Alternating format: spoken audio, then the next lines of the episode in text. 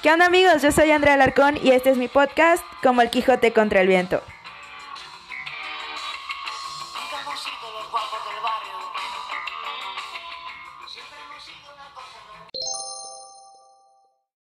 Hola, bienvenidos a este episodio en el día 789 de la cuarentena.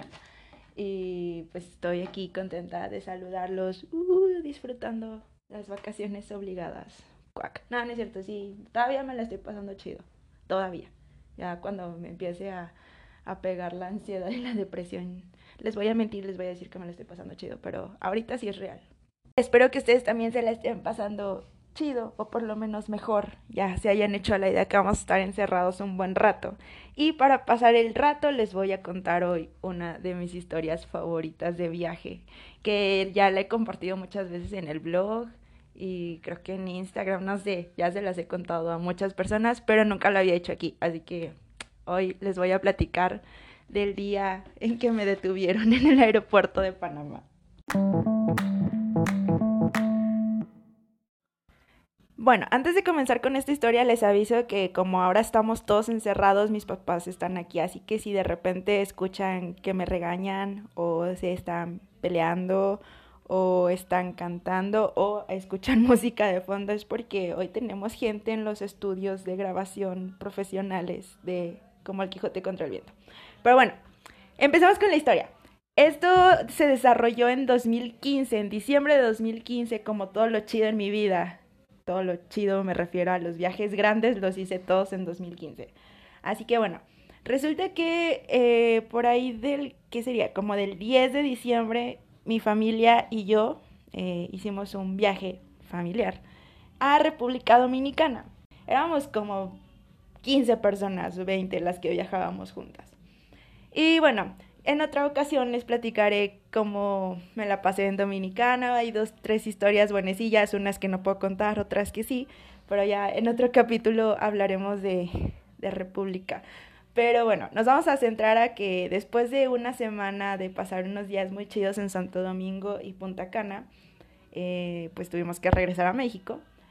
Y en el vuelo de regreso, bueno, también de ida, era, hacíamos una escala, viajábamos de Aguascalientes, Ciudad de México, Ciudad de México, Panamá y Panamá, Santo Domingo. De regreso era lo mismo, con la diferencia de que de ida íbamos todos juntos en los mismos vuelos, mismos aviones y todo, y en el regreso, no sé por qué, nos dividieron y entonces me tocó viajar primero a mí, eh, iba, mi, iba yo, iba mi primo Luis, mi primo Mauricio y mis dos abuelos en el primer vuelo de Santo Domingo a Panamá y nos íbamos a esperar ahí como dos o tres horas y los demás nos iban a alcanzar en Panamá para ahora sí regresar todos juntos a Ciudad de México.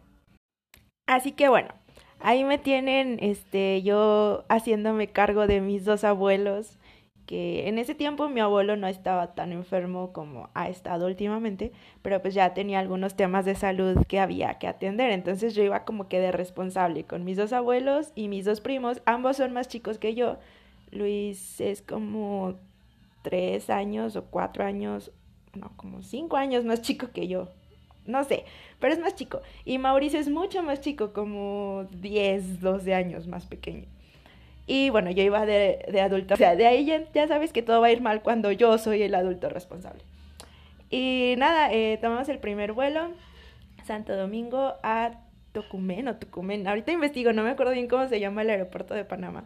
Pero en el vuelo todo tranquilo, sin contratiempos, desembarcamos en el aeropuerto y ese aeropuerto tiene la particularidad de que es como muy famosillo porque hay muchas tiendas, o sea, de marcas internacionales y no es free tax, o sea, no hay impuestos, entonces es relativamente barato y hay muchas cosas, es como un centro comercial muy grande.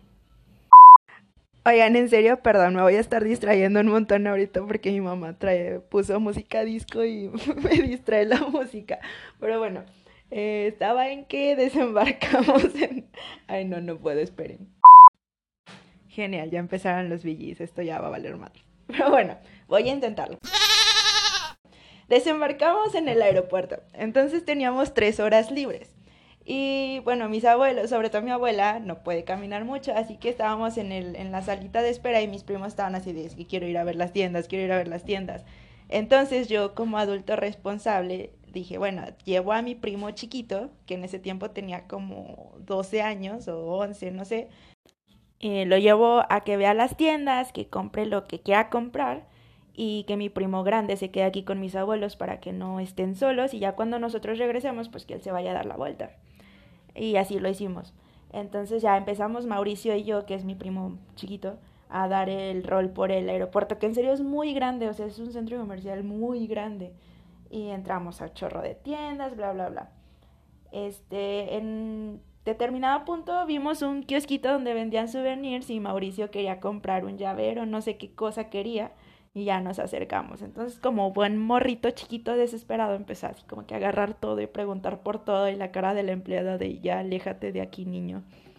Y mi primo, para, para ese momento, ya estaba como que ansioso porque no había comprado nada y agarró un llavero de tucán. Me acuerdo perfectamente, era un tucán tuerto arriba de un tronco, o sea, súper feo el llavero. Y costaba como 10 dólares. Entonces pero Mauricio dice, es que sí, se lo lleva mi mamá. Y yo de Mau, espérate, o sea, todavía nos falta como medio centro comercial ya y vamos a regresar por aquí. Entonces, ya si al final no viste nada, venimos por él. Bueno, está bien. Y lo dejó ahí encima, o sea, no lo regresó al ganchito, pues, donde estaba colgado, lo dejó, lo dejó ahí aventado y se metió las manos a la bolsa, porque ese niño tiene, o tenía, no sé, hace mucho que no lo veo, pero tenía la costumbre de meterse las manos a la bolsa de la chamarra siempre. Así que, pues ya, ahí quedó seguimos avanzando y nos metimos a una tienda de... No me acuerdo qué era, pero vendían ron y otras cosas, como unos abarrotes muy nice. Y yo me compré una botella de ron para traérsela a mis papás. Ajá, ellos. Y, y nada, eh, salimos y cuando estábamos afuera, se hace, me acerca un guardia del aeropuerto y me dice, eh, ¿me puedo mostrar su pasaporte? Y yo de, achis. Yo, no, pues sí, yo pensé que me la iba a hacer de pedo porque había comprado ron y pensaba que era menor de edad porque todo el mundo piensa eso, más en ese tiempo. Y yo como de, pues ok, ya le di mi pasaporte y me dice, ah, ¿sí nos puede acompañar por favor? Y yo como de, pachis, ¿a dónde? Porque no, es que no le puedo decir, pero necesito que me acompañe. Bueno, me acuerdo que le dije, este, sí, nada más déjeme llevar a mi primo, con, que estén con mis abuelos, eh, porque no, pues no lo puedo llevar no, es que él también nos tiene que acompañar. Y yo como, ok, bueno, está bien, lo acompañamos. Nada más déjeme avisarle a mis abuelos que vamos a ir a no sé dónde para que no se preocupen porque son gente mayor y están solos. No, ya, empezamos a ir con el, el vato del, del aeropuerto, era como un policía. Y bueno, llegamos después de caminar un ratito a unas como oficinas que según yo era migración y allá había otro otro policía que era como más buena onda. Entonces me dijo, este, le pido por favor sus documentos y los del niño. Y yo como de, no, pues el otro policía ya trae mi pasaporte. Y los de Mauricio los tiene eh, mi familia, porque viajamos con adultos mayores, se quedaron con nuestras cosas y de hecho no saben que estamos aquí. Entonces necesito comunicarme con ellos. Me dijo, no, es que necesito también su celular y pues todo lo que traiga. Y ahí está, que me quitaron el celular para que no pudiera marcar ni mandar mensajes. A mi primo creo que también le quitaron el celular. Y, así quedó. No, pues siéntense ahí en unas bancas. Y empezaron a, a llenar una como una forma migratoria, no era una forma migratoria, era un documento que tenía la hoja de migración. Y estaba muy preocupada porque mis abuelos estaban solos, ya teníamos un buen rato que nos habíamos ido y Mauricio estaba también como bien ansiosillo, entonces yo trataba de disimular tranquilidad para que mi primo no se asustara, pero la neta era como de, ¿qué, qué, qué está pasando? Y ya pasaron como 10 minutos y no nos decía nada. Ya fue y se la hice de pedo, de que es que necesito que me digan qué estamos haciendo aquí porque ya nos tienen buen rato desde que nos agarró el policía, no nos dice nada, tienen todos nuestros documentos y hay personas mayores que me están esperando y de seguro están muy preocupadas. No, es que no le puedo decir. Estaba bien frustrada, ya hasta como que sí me vio como que se las iba a hacer de pedo grande y me dijo, a ver, espérame. Y en eso vi que venía otro policía con la morra del puesto de los llaveros. Y ya me dice, es que dice esta muchacha, la empleada, que el niño agarró un llavero y se lo metió a la bolsa, o sea, se lo robó. Y nosotros nos quedamos, ah, no, mi primo no, no escuchaba, yo me quedé sola como de, ah, chis, no. Me dijo, es que ella dice eso. Y yo, no, pues si quiere lo revisamos, o sea, le enseño todo lo que traemos para que vea que no. Y me dijo, es que no los podemos revisar porque como son menores de edad, este, si nosotros hacemos eso sin la presencia de un adulto, eh, estamos infringiendo una ley. Y yo le dije, yo no soy menor de edad, o sea, yo soy adulto, entonces por mí no hay problema que nos revisen. Me dice, sí, pero no tenemos el pasaporte del niño y tú no tienes una como carta poder que te dé las responsabilidades sobre el niño, o sea, necesitamos a un tutor. Y yo como de, es que yo soy la única que viajo con él. Su papá está en República Dominicana y su mamá está en México, o sea, ¿qué vamos a hacer? Me dijo, es que no lo puedo revisar. Y yo, entonces, o sea, no nos pueden revisar y no nos dejan ir, ¿qué va a pasar? Me dijo, estamos, mandamos eh, llamar a un, este, que era a un abogado que trata adultos, digo, perdón, asuntos infantiles. Y, y ya pasó como unos 20 minutos y nada. Para esto ya teníamos como hora y media o más que nos habíamos separado de mis abuelos, ya casi iban a llegar los del, o sea, el resto de nuestra familia y ya faltaba como una hora para que saliera nuestro vuelo a Ciudad de México. Me acerqué al policía y le dije eso, ¿sabes qué? Este, mira, yo estoy viajando con mi primo y con personas mayores que nos están esperando y ahorita van a llegar otras personas que también nos están esperando. Mi vuelo a Ciudad de México sale más o menos en una hora, cuando mucho. Entonces yo necesito aclarar esto porque si no voy a perder mi vuelo y mi familia me está esperando y ni siquiera sabe dónde estoy. Y, el vato dijo, no, pues es que el abogado sí se tarda un buen rato en llegar todavía. Y yo me quedé como de, pues entonces dame una solución porque si no voy a perder mi vuelo. Y ya, pues me empecé, no a alterar, pero sí les empecé como a hablar más fuerte. Y para esto yo no le había querido decir a mi primo cuál era el motivo por el que nos tenían ahí, porque él ya estaba asustado y si le decía que lo estaban acusando de robo, se iba a asustar más. Pero pues ya no había como que otra opción y le dije, oye Mau, ¿sabes qué? Es que me están diciendo que la razón por la que nos tienen aquí es tal, tal y tal.